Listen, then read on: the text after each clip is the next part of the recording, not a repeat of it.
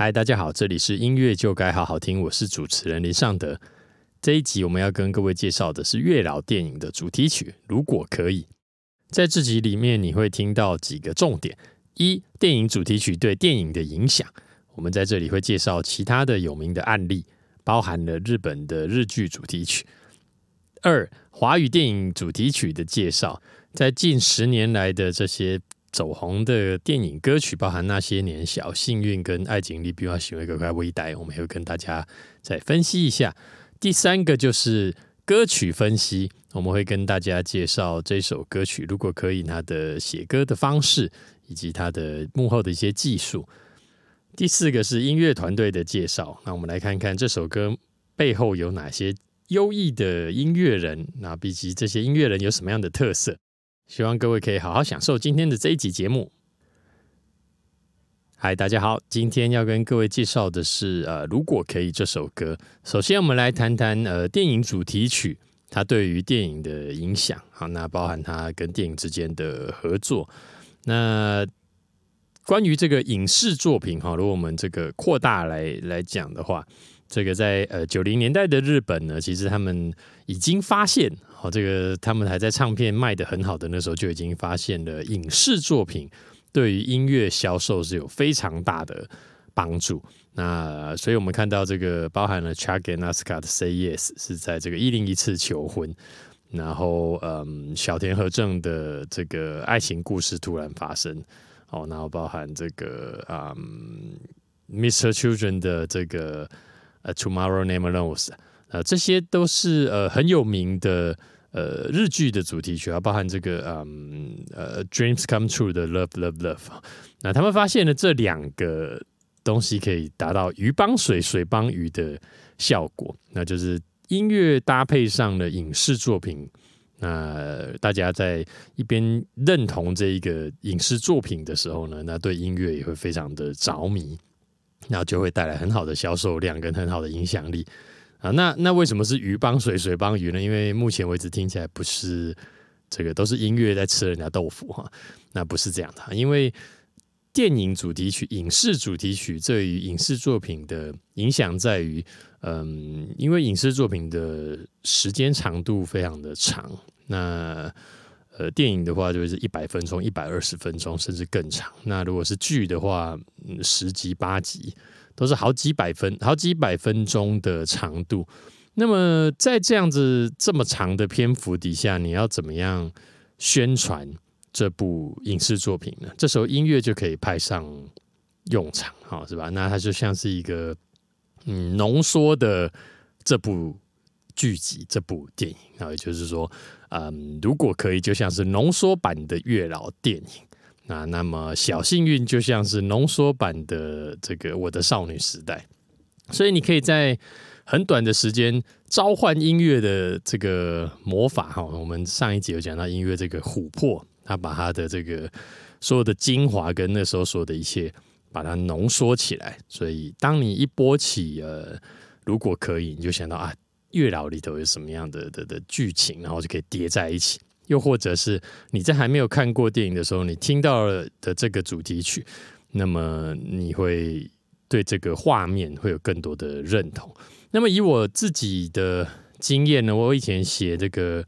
痞子英雄》的呃主题曲的的时候呢，在当时其实，在呃主题曲跟影视作品之间没有这么好的合作。那现在你看到的。嗯，特别是电影哈，那几乎都会在电影上映之前，或或者是几乎是同时会做呃音乐的宣传，因为他们大家已经发现了这个嗯两者之间可以产生的化学效应哈。那痞子英雄那个时候是二零零嗯，应该是一零年以前，当时嗯大家在整个产业界对于音乐没有这么多的音乐操作没有这么多的了解，所以。嗯，这个包含它的主题曲，包含里头的许多插曲，其实都很受欢迎，但是并没有呃有并没有相对应的宣传。那我们现在回头来看，会觉得有一点点可惜哈。但是总而言之，现在大家都发现了里头的魔法啊，这个是嗯电影主题曲对于呃电影的影响。那合作的模式大概都会是这样子。那呃，其实以前。在华语的音乐跟影视作品有经历过很长一段时间，是由呃影视作品公司提供资金来，有点像是买一个量身定做的作品。那当然是非常久以前了，什么有杨佩佩武装大戏，好这个成员呐，好这些歌都是呃唱呃唱片公司收到订单，然后并且是戏剧方出钱。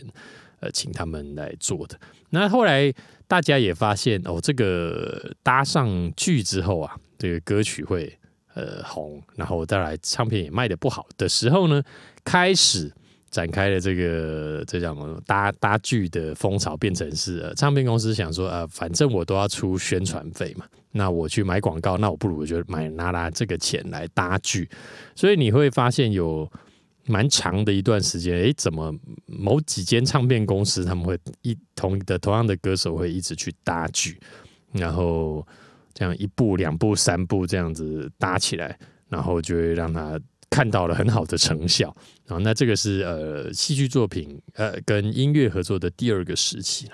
那第三个时期就是像现在这样，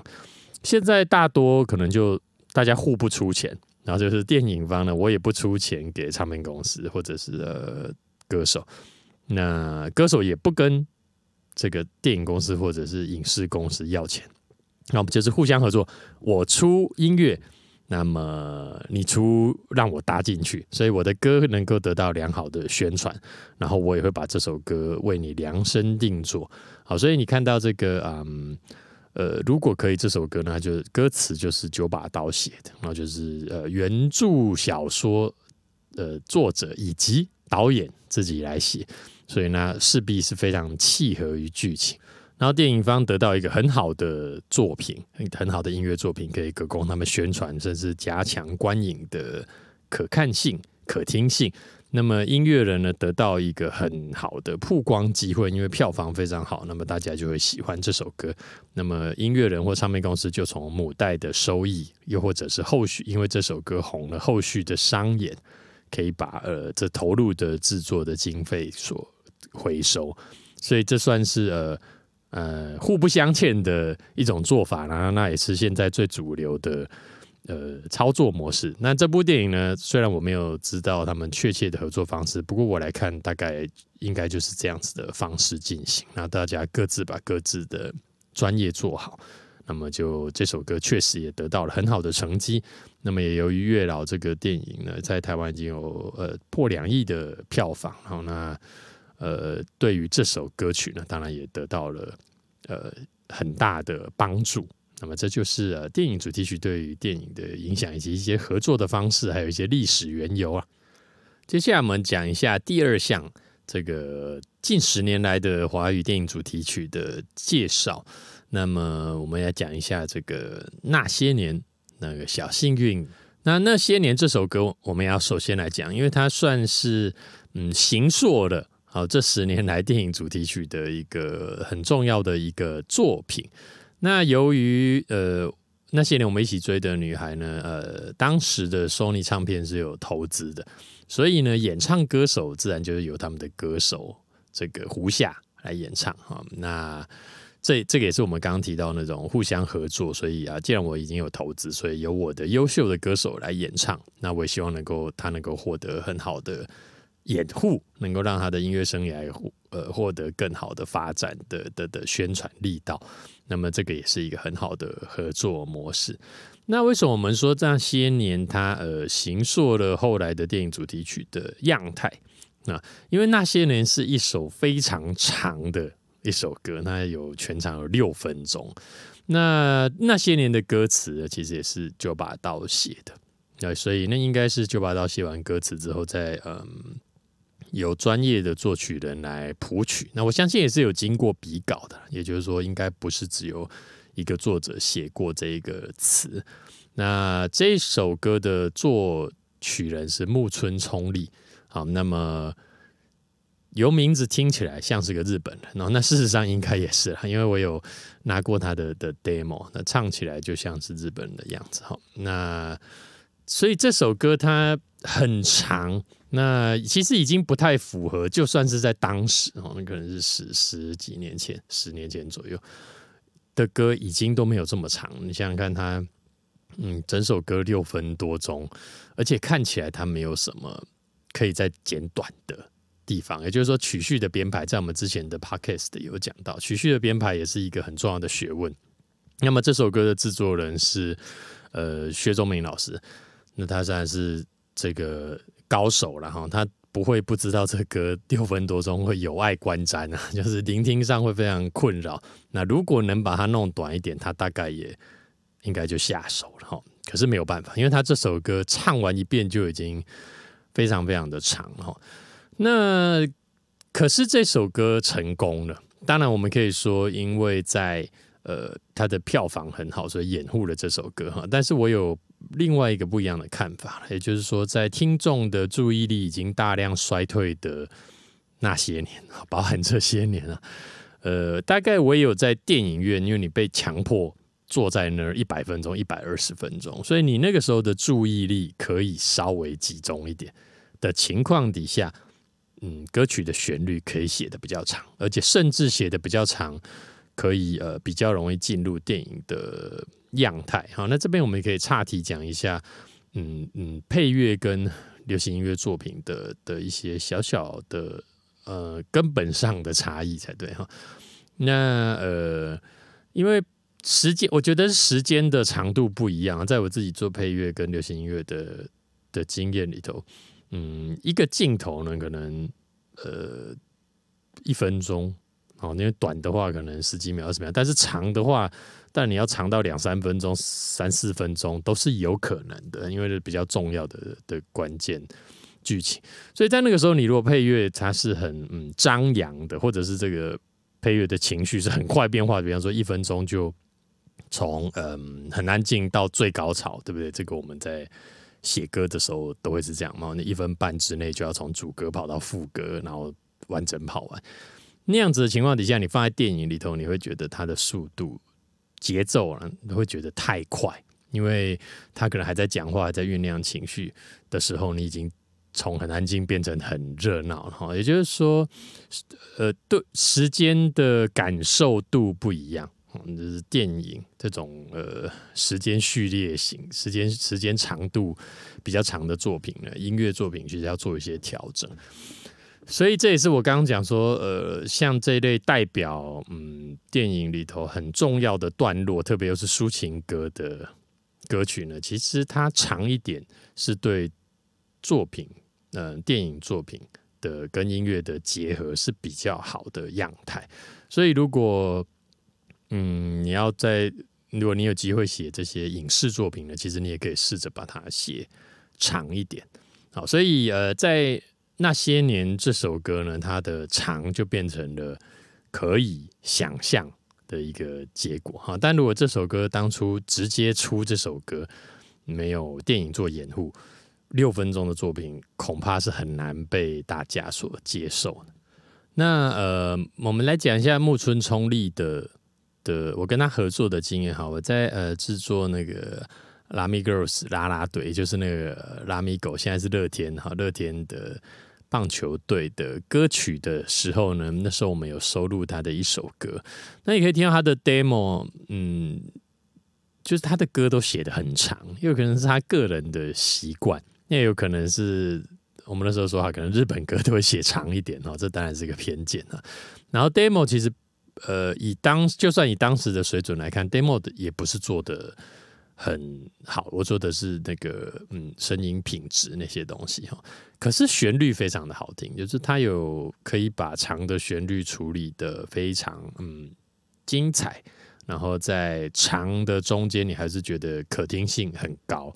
好，所以这个是他很厉害的一个地方哈。那我他就在这个那些年这首歌呢，得到了一个很好的成绩哈。那也就。呃，引发了，哎，不是触发了我们后来去找他跟他收割的这一个契机哈。那这是我跟他合作的一个小小的故事，可以跟大家分享。接下来我们来呃看一下《小幸运》这首歌。那《小幸运》跟啊那些年，我认为就有一些些不一样。第一个，它的长度就正常多了，四分二十五秒。那么他的演唱在这小幸运是跟华研合作哈，所以就是有当时正单飞的从 S.H.E 单飞单飞不解散哈的 Hebe 田馥甄来演唱。那么这首歌呢，嗯，我我相信应该也是有比稿了，应该也不是一开始就锁定 Jerry C 来写哈。然后出现了 Jerry C 这个名字，他是一个这个创造奇迹的男人。那这个我们等到我们的呃第四。啊，第四点的时候再来跟大家分享这首歌。虽然时间长度是比较合理，不过它其实也算是一个很长的歌。我所以很长是说，呃，副歌的句子非常非常的长哦。你呃，然后它是一个有很清晰的魔镜的的作曲方式的歌曲。我觉得魔镜是呃模仿的魔啊，进步的。进应该讲进展的进，然后那是一个作曲法当中的很常见的一个手法，就是说它的句型彼此之间是有一些雷同之处啊。那它的雷同之处要到底要多雷同？这里头当然就是作曲人的技术哈。所以你会看到它的第一句跟第二句，它是呃有很类似的拍子以及音型，所以你会听到哒哒哒哒哒哒哒。滴答答答答滴答，好，这是第一句。那第二大句就是哒哒哒哒滴答答，好，你会发现它只是把音往下移而已。那它的嗯拍子跟那个音型是非常非常类似的，所以在这么长的旋律里头呢，你还是要藏一些小心机啦，不然的话，大家是会呃。记不得，也就是说长，可是要长的可供记忆，那这里头就会有很高的作曲的技术。那歌词叫做的歌名叫《小幸运》，是因为这里头跟电影有很大的结合嘛？那这个是电影里面讲的很重要的一个主题线索是幸运性那，所以嗯，这就是我们刚刚讲的这个。在这个时代都变成是量身定做哈，不太会有那种我塞一首，哎，我这个你电影要发是吧？我塞一首我接下来的专辑里头听起来好像跟你比较靠近的歌，但写的时候是完全没有关联的，这样的案例会比较少哈。那也是有，但是相形之下会比较少。就是你如果要获得大很大的成功，这样的几率是小得多，因为大家现在已经都嗯可以从。很多成功的作品，听到这个歌很明确的是为这部电影写的情况底下，如果你是呃，就是塞塞一个宣传歌曲，其实是比较难说服大众的。啊，所以《小幸运》这首歌呢，当然它获得的也是现象级的成功啊，也是在那些年，呃，大家已经知道电影跟音乐的结合会很好之后，呃。所以呢，小幸运可以得到了最 A 级的对待。那那当时的唱那些年的胡夏，他还是新人哈。可是小幸运的 Hebe，那已经不是胡夏在唱这首歌的时候可以比，然后他已经是毫无疑问的天后。所以等于是重兵埋伏来好好伺候这首歌，因为大家都已经知道。电影主题曲是可以让呃音乐、让歌手、让唱片公司的商业成绩获得很大的成就，而这首歌确实也达到了这样的效果。那在不管是在 YouTube 的点阅率，或在各种奖项上面，其实都有非常好的成绩。相信在版税上应该也是非常非常的精彩才是了哈。那么小幸运呢，延续了。这个那些年的这首这种比较长的作曲模式哈，那接下来第三首歌就来到了我们的这个呃，如果可以哈，那么如果可以呢，又是由呃，就又出现了 Jerry C 的名字了哈，那等于也是嗯金字招牌是吧？就是大家已经知道哦，如果要写一个红的电影歌曲。红的影视歌曲或好听的歌曲可以找这一个人哈，所以啊，这这这，但是这首歌呢，不是只有 Jerry C，然后作作曲还包含了韦礼安。那么这个我们在呃第四点再跟大家说明。那么这首歌其实也就是循着嗯那些年跟小幸运的路线，那有呃优秀的嗯歌手、优秀的创作人，然后有良好的唱片公司来操盘，来来来做这个嗯精彩的作品。那么这三首歌，呃，其实状况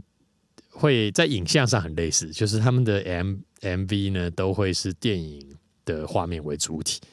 然后呃歌手的画面呃少少的哈哈。这个当然很明确的是。嗯，音乐在这个时候都已经很清楚，我们是要服务电影这一个呃载体这个作品，所以歌手是就不要出现呃太多，这个当然是一个了哈，不过当然不会是百分之不会是全部的原因啊。另外一个是这 MV 比较省钱嘛，就是跟人家已经拍这么好，因为电影的规格拍出来会嗯比。就是比电影电 B I M V 的预算要高很多，然后大部分的状况是这样，所以你用它的拍摄的很好的这些呃色彩啊、灯光啊、取景啊、男女主角啊，跟这些优秀的演技呀，来呃当你的 M V，当然会嗯很有帮助，也会很有这个加分哈，所以他们的 M V 也都是采这样子的路线，而且我相信听众。在听这首这些歌的时候，也不期望你重新拍一个 MV 的，因为我是因为电影认识这首歌的嘛，所以嗯，这是一个呃又理所当然而又效果良好，然后又开源节流的一个好做法。好，所以嗯，未来大家在看到这些呃电影主题曲的时候，呃，相信 MV 也都会是这样子操作的。第三点，我们来分析一下这首歌曲。那这首歌曲呢，其实走的是一个啊一去不回头的作曲模式了。那也就是说，它跟当代的这个平短重复的作曲模式是不一样的。我们也可以说它是嗯比较传统派的作曲方法，也就是说，它的旋律嗯不是在很短的句子句型一再重复一再重复，它用的是一个很长的句型，然后嗯呃当然彼此之间句跟句之间会有一些关联。呃，但是它写起来会是呃，从呃概念上是从主歌到一路走到副歌，它是一个完整的旋律线，所以它会慢慢堆上去，慢慢堆上去，这儿高一点，然后到 bridge 呃到 pre-chorus 高一点点，然后到副歌再更高，然后呃慢慢爬上去，再下来，再上去。那相较于，比方说像 Love Me Like You Do，Love Love Love Me Like You Do，哈，这是 Ellie g o l d i n g 唱的这个嗯格雷的五十道阴影的主题曲，它就是属于平短重复的样态。那它的作曲模式就不是打算让你在整个副歌听到一个由低到高，然后充满戏剧性的旋律。那他们的做法就是在呃让你听很短的句子，呃，这个很短的句子是。很具有呃强烈的节奏性格跟洗脑性，就是一路要让你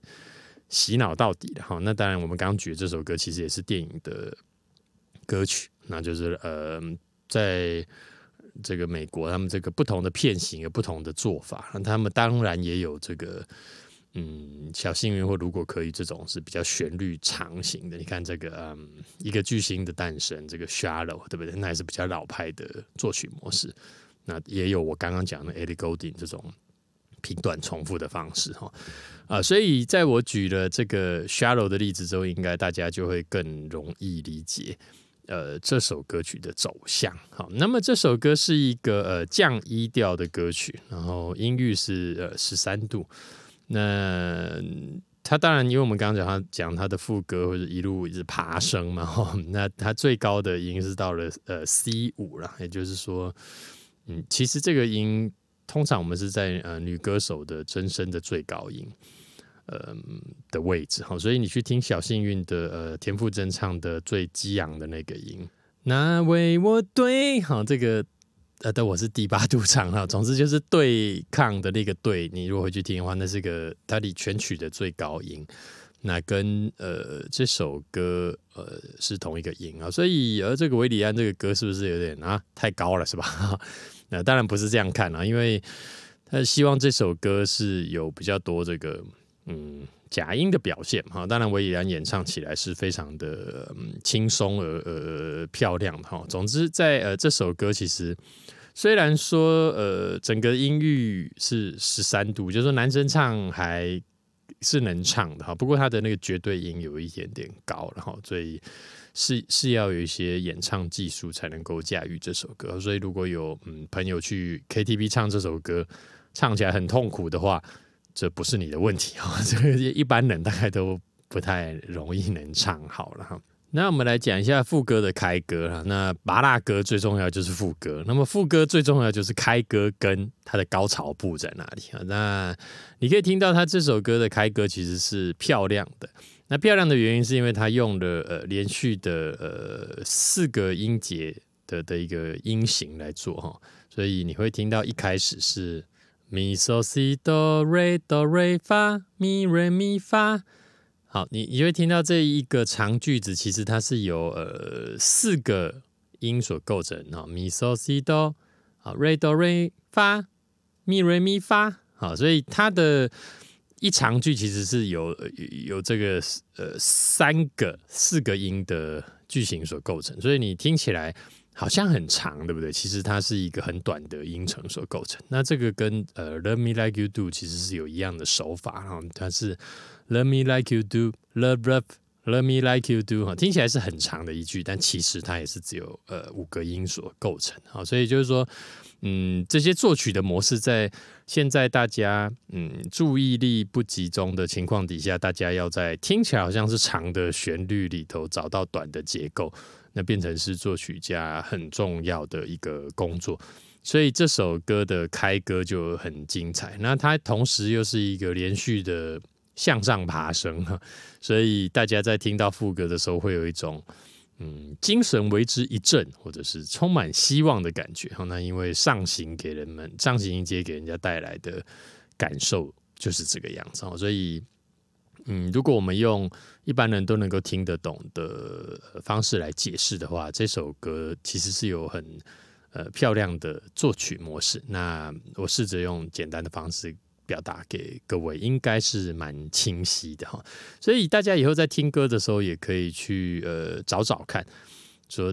在这个很长的句子里面，它有没有很类似的东西堆叠起来哈？那你应该会得到很不一样的聆听乐趣。那这是它的副歌，那这个副歌里头其实还有很多，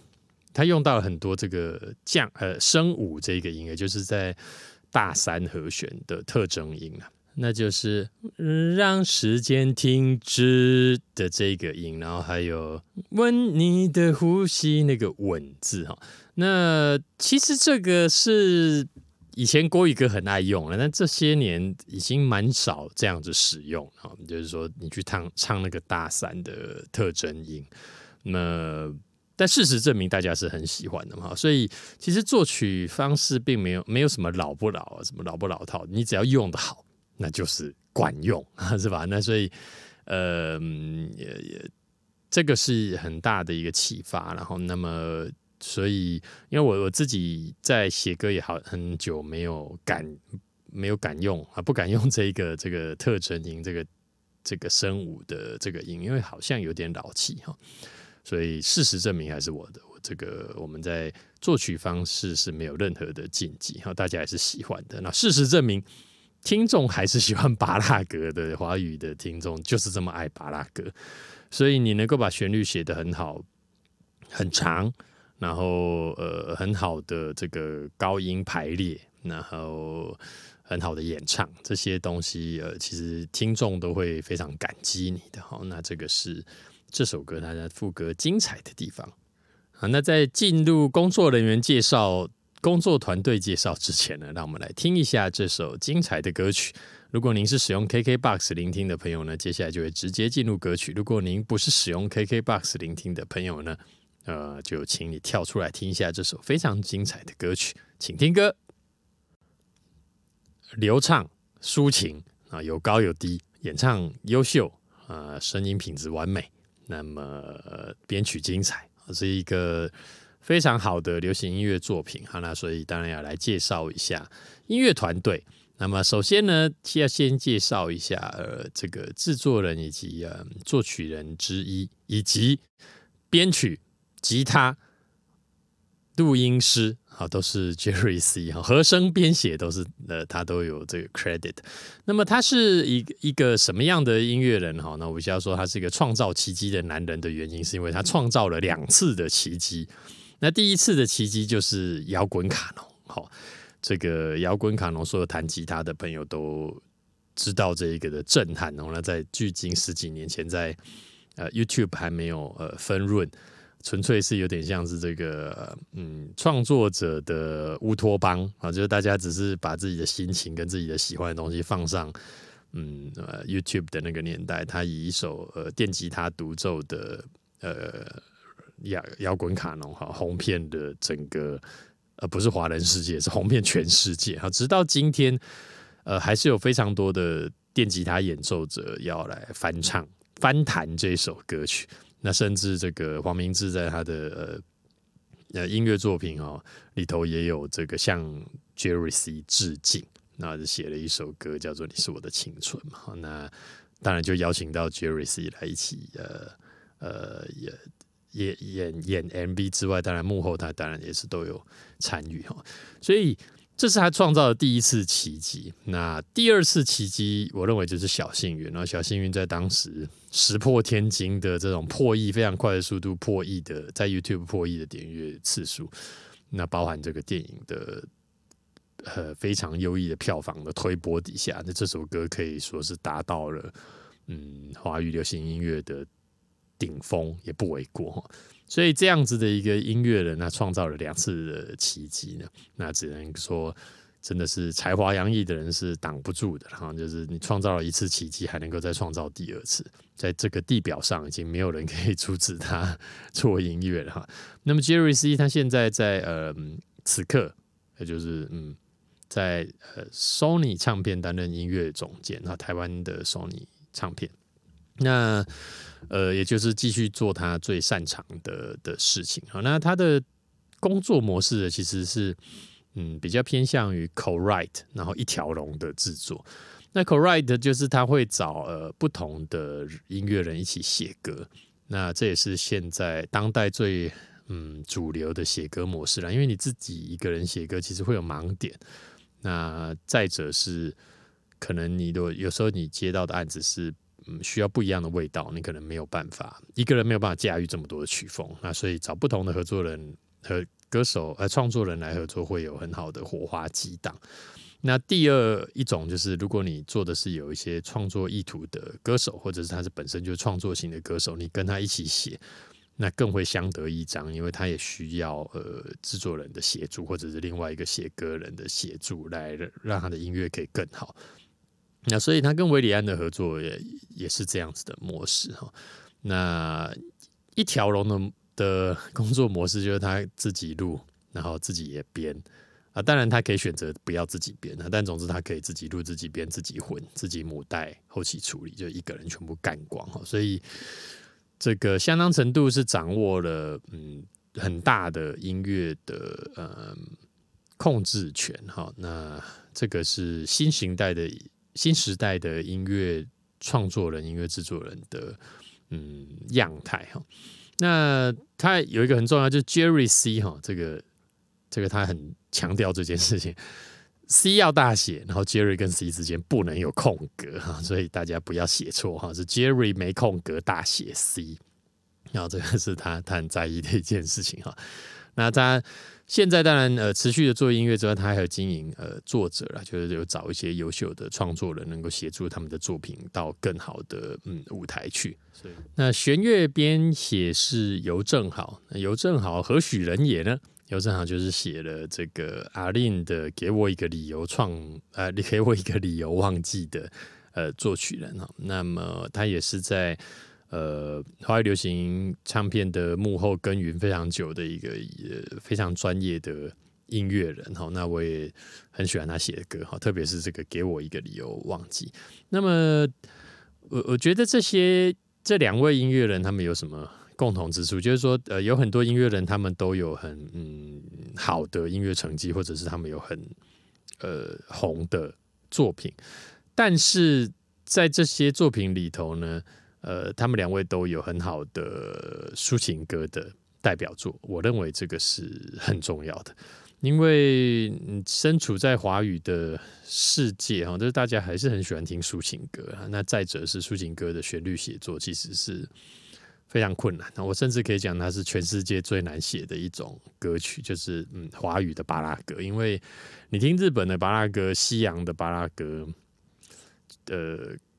可能韩国以前的巴拉格跟我们算是有点像，就是它的对于那种音符排列的要求，然后那个旋律的多变，其实真的真的非常的复杂。你在其他的国家、其他的语言都不太容易听得到。那你在南美洲的歌曲会会听得到一点这样的影子。其实南美洲的人除了听喜欢听这个节奏轻快的歌之外，呃，他们其实对巴拉格也是很爱哦，那巴拉格也是旋律蛮复杂的，所以他们都有创造过很好的抒情歌。那这是他们在跟新时代的音乐人有很大的不同。那当然，他们也顺利的呃走向了新的时代，所以嗯，这是很值得各位认识的这个幕后的音乐人啊。那混音师是康小白，那康小白也是一个很传奇的人哦。那他在，嗯，他以前是写歌，那一样还是一条龙，自己编、自己写、自己录、自己什么什么什么都自己来，然后然后出了一张全自干专辑，叫做词曲作者，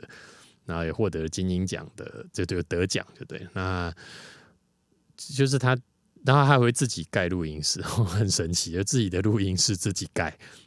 然后现在他是呃专注在混音，也就是说他以前写歌也发表了很多的作品，但他后来他找到了他的灵魂的这个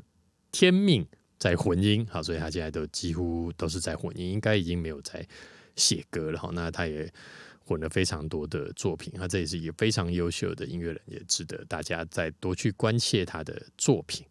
好，那么。当然，里头这首歌还有很重要的维里安啊，因为他又演唱又写歌，呃，又又唱和声。那么，但维里安然他的音乐才能是嗯毋庸置疑的哈。那他也出道了很长的一段时间，那大家也可以去听听他的 podcast，就叫做维里安啊，陪你鸟鸟天鸟是呃 bird。因为他的名字叫 We Bird 嘛，所以鸟鸟天陪你鸟鸟天，他也是呃很强调在介绍幕后嗯音乐人跟幕后技术的一个 podcast，也非常精彩，欢迎大家可以去听听看。那威廉他也呃经历过转换东家，嗯，经历过一些低潮，然后他也。有得到金曲奖，那他得的奖是最佳作曲人奖。那么，其实我我觉得他在大众的心目中呢，应该是呃音乐人的形象强过于歌手或艺人的形象。所以就是说，他的嗯大大家在听他的音乐作品呢，比较像是哦，他又写了一首很好听的歌。那么这一首歌只是刚好是维里安演唱的。那这。是他的一个音乐人性格的很好的展现，不过同时或许也就是他的嗯一个弱点，也就是说他不是在嗯嗯把明星地位放在第一位，所以呃在呃星位上或许会跟其他的优秀的创作歌手，包含了王力宏啊那个嗯徐佳莹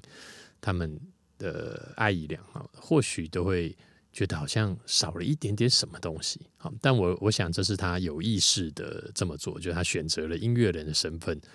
呃，站在嗯歌手或艺人的前面，好，那这是我的观察，那也提供大家做参考，因为其实歌手的 A N R 跟这种生涯规划跟定位是很困难决定，很难决定，那甚至也。公说公有理，婆说婆有理，也就是没有一个标准答案的事情。那大家可以透过一些作品跟嗯他所做的努力来呃评判这个音乐人或者是歌手或者是艺人。那这是我跟大家分享的一点点的幕后的工作小技术。那今天的节目我们就讲到这边啦。欢迎各位呢，如果喜欢我们节目，给我请帮我留言，然后留下五星好评。那我们也有 Facebook。的这个粉丝专业，我会留在这个 podcast 的讯息处，也欢迎大家来帮我们按赞跟